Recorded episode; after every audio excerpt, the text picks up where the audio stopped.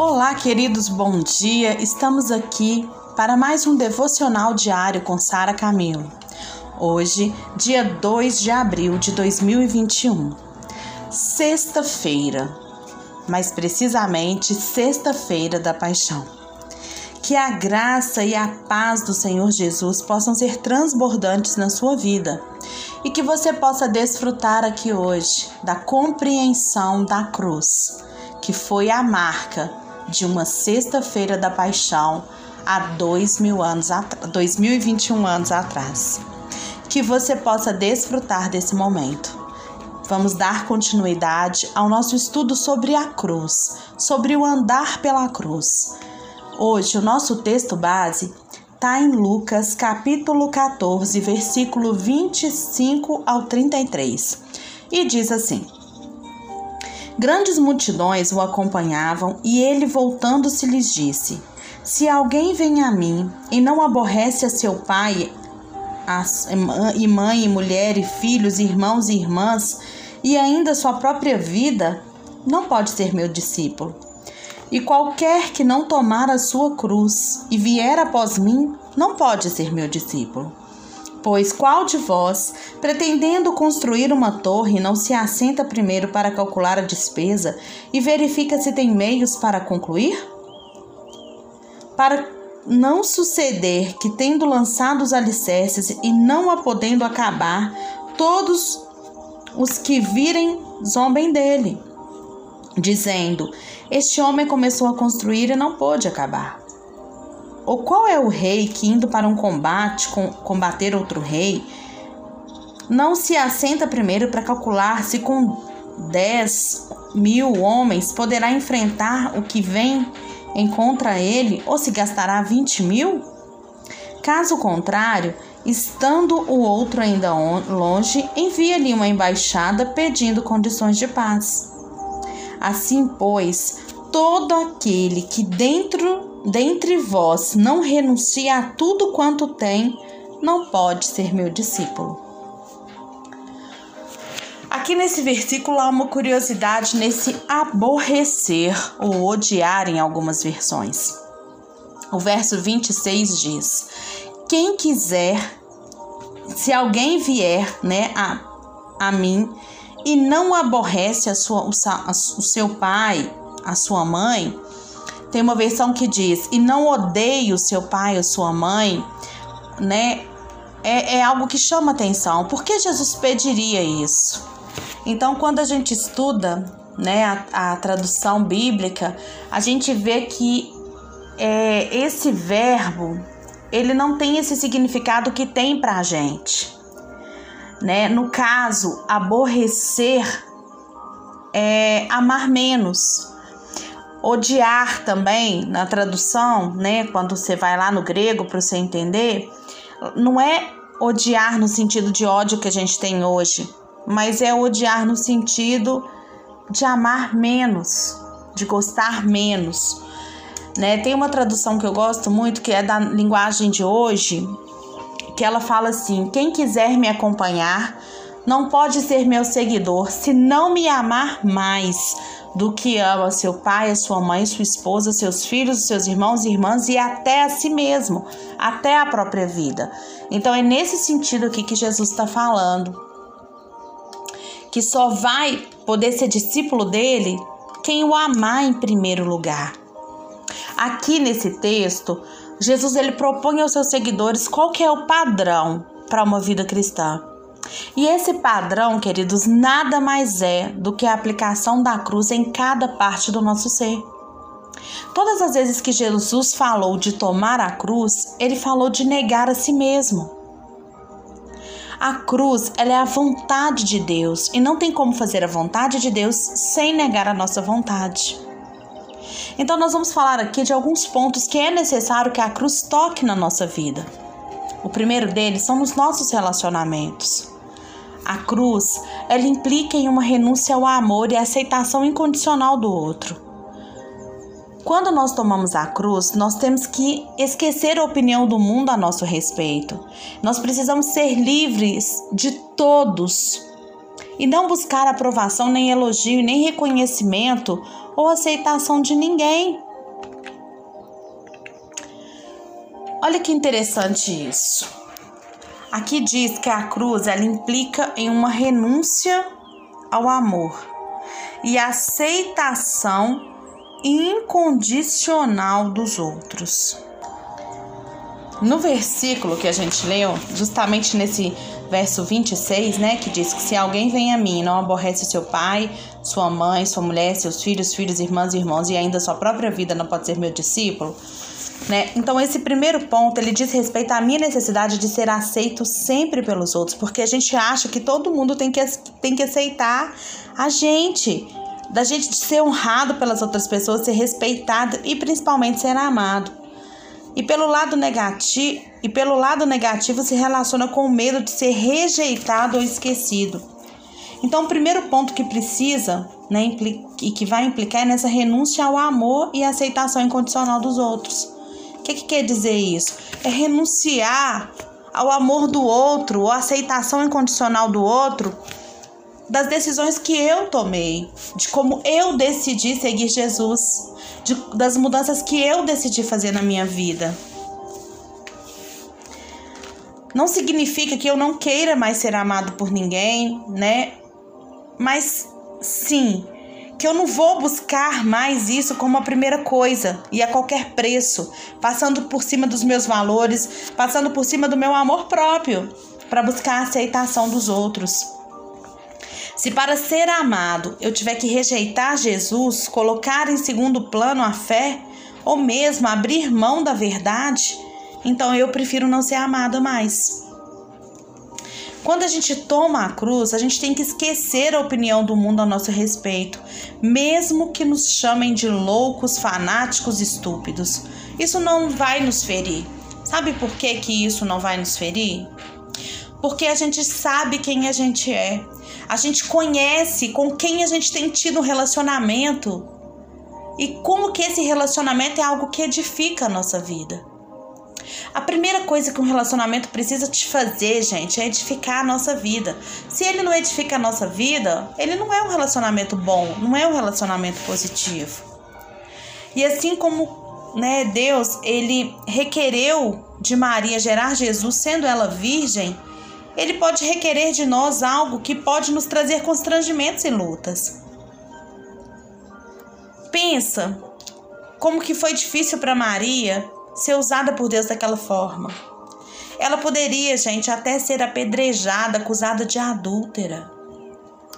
Mas ela ignorou a aceitação do mundo. E hoje, Deus pode nos pedir que façamos coisas na nossa vida e para a igreja que serão mal interpretadas e até rejeitadas por muitos. Nós precisamos ser livres de todos e não buscar aprovação nem o elogio, o reconhecimento ou aceitação, mesmo que seja de irmãos. A gente of oferece o nosso amor, os nossos elogios e a nossa aceitação incondicional, mas a gente não espera ser retribuído. A gente não espera receber isso das pessoas. É necessário que cada um de nós deixe a cruz ser aplicada em nossos relacionamentos. Então, relacionamento é um ponto que o Senhor Jesus ensina aqui na palavra dele, quando ele fala da cruz. Ele precisa ter, ser tocado. Nós precisamos de parar de preocupar com a aceitação do outro sabe? Nós precisamos renunciar, às vezes, o amor do outro, porque ele está trazendo cobrança. Mas nós precisamos nos posicionar em quem nós somos em Cristo. E a cruz precisa de tocar os relacionamentos. A cruz também, ela precisa tocar o nosso eu. O verso 27 fala isso, olha.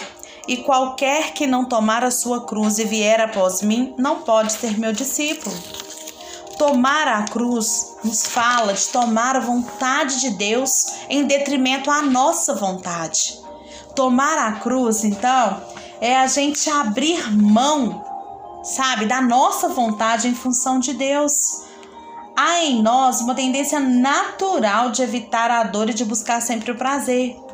Mas muitas vezes a vontade de Deus vai implicar em dor e nós devemos nos apossar da vontade de Deus em detrimento do nosso desejo de prazer e conforto.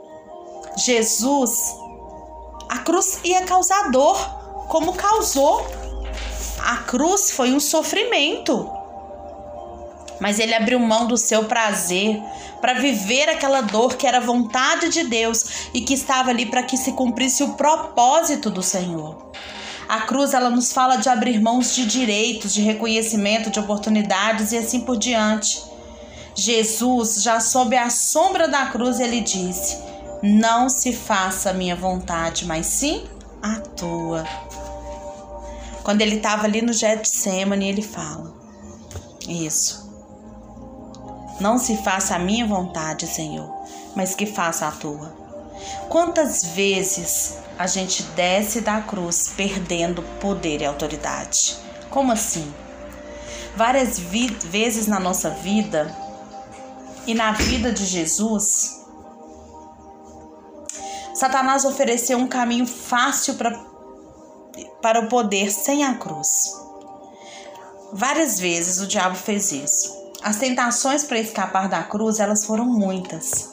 Mesmo na hora que ele estava que ele tragava o cálice amargo do Calvário, a tentação de descer da cruz, ela foi muito forte. Não é necessário dizer que Cristo tinha o poder de fazê-lo. Se ele quisesse, ele faria, porque ele podia. Só não podemos dizer o mesmo a nosso respeito, porque a gente não é como Jesus.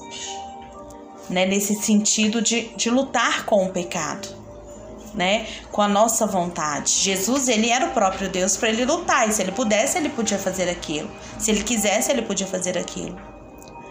Mas nós não somos nesse quesito aí fortes como ele.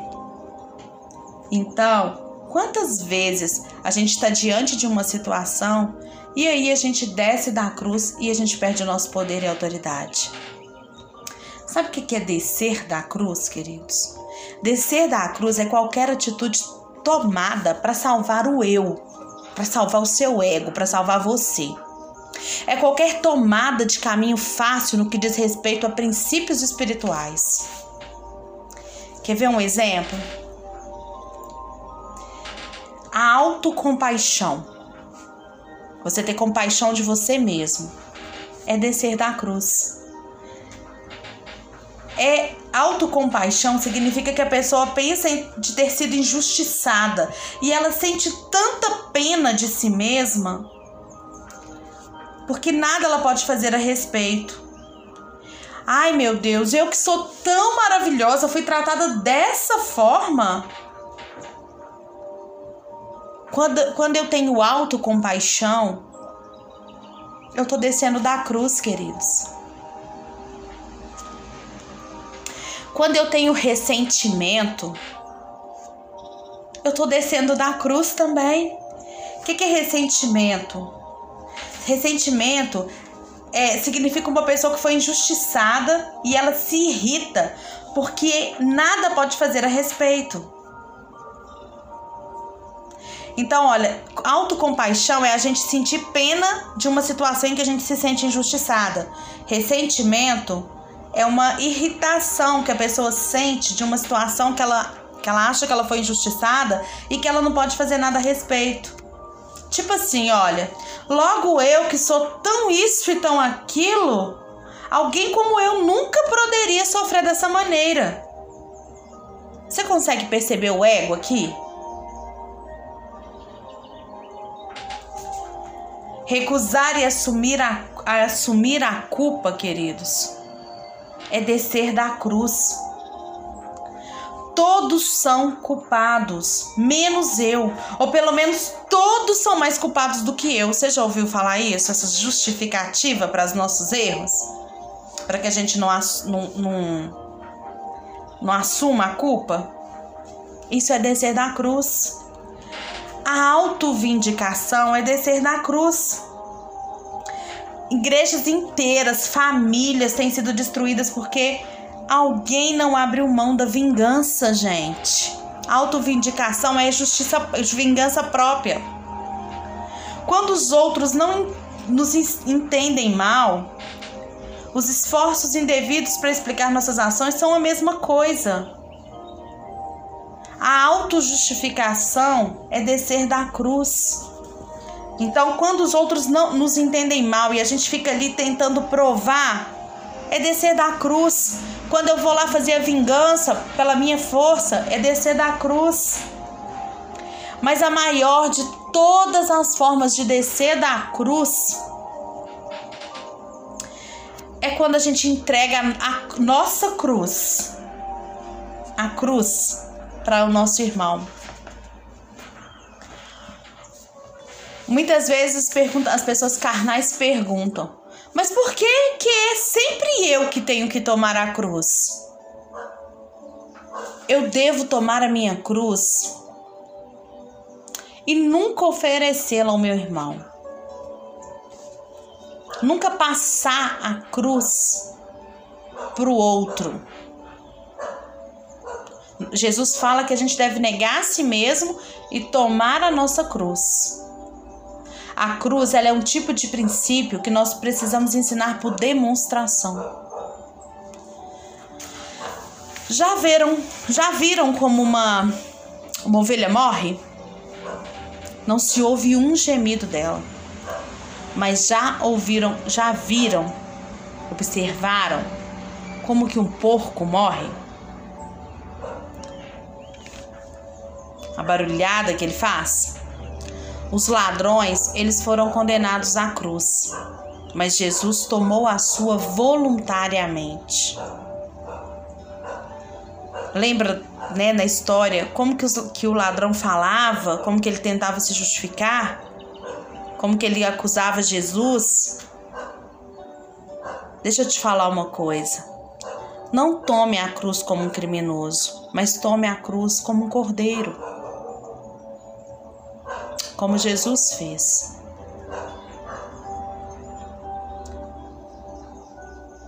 Tome a sua, negue-se a si mesmo, tome a sua cruz e siga-me.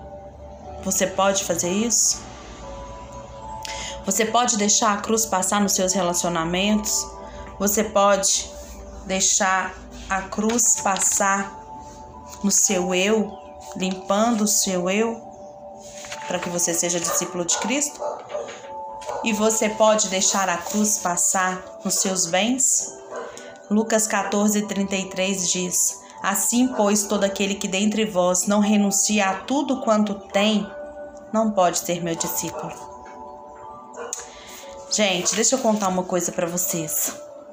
Não há cristianismo sem cruz. Sem cruz só há religião. O ego, ele deve perder o seu lugar de centralidade. Ele tem que deixar esse lugar de centralidade para a vontade de Deus. Nós devemos renunciar ao nosso desejo de viver por nós mesmos e ainda mais, a gente precisa abrir mão até dos nossos próprios bens. Para muitos, abrir mão dos próprios bens é mais difícil do que abrir mão de si mesmo. Para muitos. A cruz ela está intimamente relacionada ao nosso estilo de vida. O estilo de vida de viver pela cruz, ele existe. A prosperidade ela é parte do evangelho, mas ela é apenas uma parte do evangelho. A ênfase principal está sem dúvida, sem dúvida nenhuma, em um modo de vida generoso e sacrificial. A cruz, ela nos torna sensível às necessidades do mundo ao nosso redor. A cruz, ela não deixa a gente centrado em simplesmente ter bênçãos e ter dinheiro e ter propriedades e ter lucros. Tem muita gente levando a vida cristã esperando só prosperidade como se fosse um seguro de calamidade. Nós temos direito à prosperidade em Cristo Jesus. Nós temos direito à bênção sem medidas em Cristo Jesus. Não é pecado nenhum ter dinheiro, não é pecado nenhum é você você ter bens, não é pecado nenhum. A Bíblia diz que o pecado é o amor ao dinheiro. É você colocar isso como a prioridade da sua vida, como algo assim que toma o centro da sua vida. Eu tenho aprendido na minha vida que quanto mais eu quero ser canal, menos falta eu tenho. Nós somos chamados para isso, para prosperar e multiplicar para outras pessoas aquilo que a gente tem. A gente não precisa de muito para viver. Tem um significado de prosperidade que eu gosto muito, que diz que prosperidade é ter um pouco mais do que o necessário. Prosperidade é a ausência de necessidade. Então nós temos que pensar nisso também. A cruz precisa passar nos meus bens. Como eu tenho agido? Quando você lê lá no livro de Atos a igreja, né, primitiva, você vê que todos compartilhavam de tudo. Esse é o modelo cristão.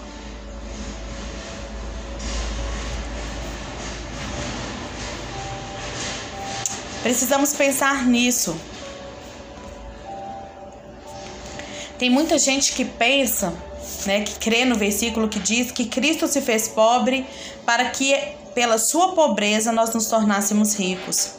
Mas se esquecem de dar, or, da, se esquecem da ordem de Jesus para que não, não acumulemos para nós tesouros sobre, tesouro sobre a terra. Parece contraditório, mas o paradoxo desaparece quando a gente entende que Deus, ele nos dá para que a gente dê de volta a ele. Prosperidade é ter um pouco mais do que o necessário. O Senhor nos dá para que a gente divida, para que a gente compartilhe, para que a gente multiplique. Isso é vida cristã. Se a minha vida está centrada em ganhar dinheiro, acumular dinheiro, acumular imóveis, a minha preocupação vai estar tá só nisso. Eu não vou conseguir ter uma vida cristã genuína. Deixemos, queridos, que a cruz trate com a maneira como a gente lida com o nosso dinheiro. O Senhor, ele precisa ter controle sobre a, completo sobre a nossa conta corrente, sobre o dinheiro que nós temos. Nós não podemos permitir sermos arrastados pela corrente de pensamento materialista, gente, que infelizmente prende a nossa geração cristã.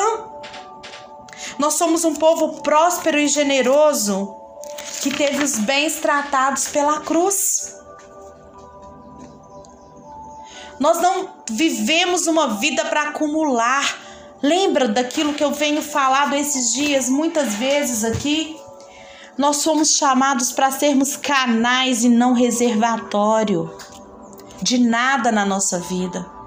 Então a cruz, ela precisa tocar, ela precisa fazer diferença nos nossos relacionamentos, nos, no nosso eu e, na no, e nas nossas finanças, nos nossos bens. Pense sobre isso. Faça uma reflexão, peça ao Espírito Santo para te mostrar como que tá a sua vida nessas áreas. Você tem deixado a cruz tocar? Você tem deixado?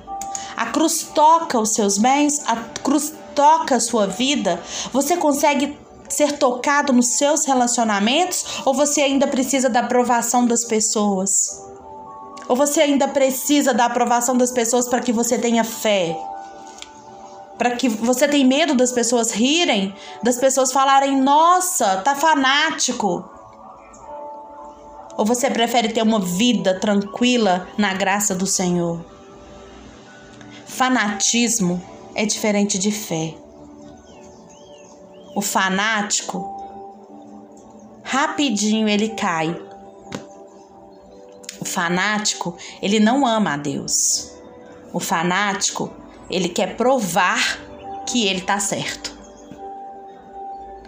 Agora, quem tem fé e realmente vive a cruz, ele não precisa de provar nada, porque a sua própria atitude vai chamar a atenção das outras pessoas e ele vai ser respeitado. A verdadeira tradução que o mundo quer ler do Evangelho, queridos, é a nossa vida.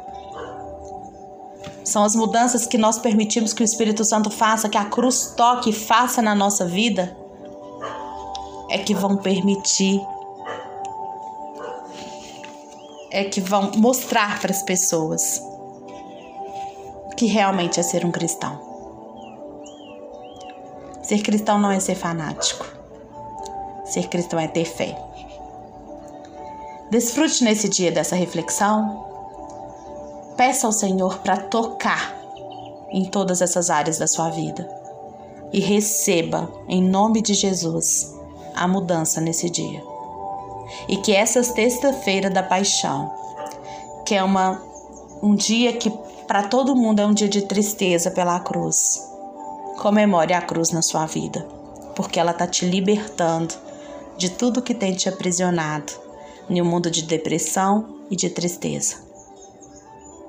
A cruz é a alegria cristã, porque é na cruz que a gente encontra a verdadeira liberdade. Deus te abençoe e abençoe a sua família, em nome de Jesus.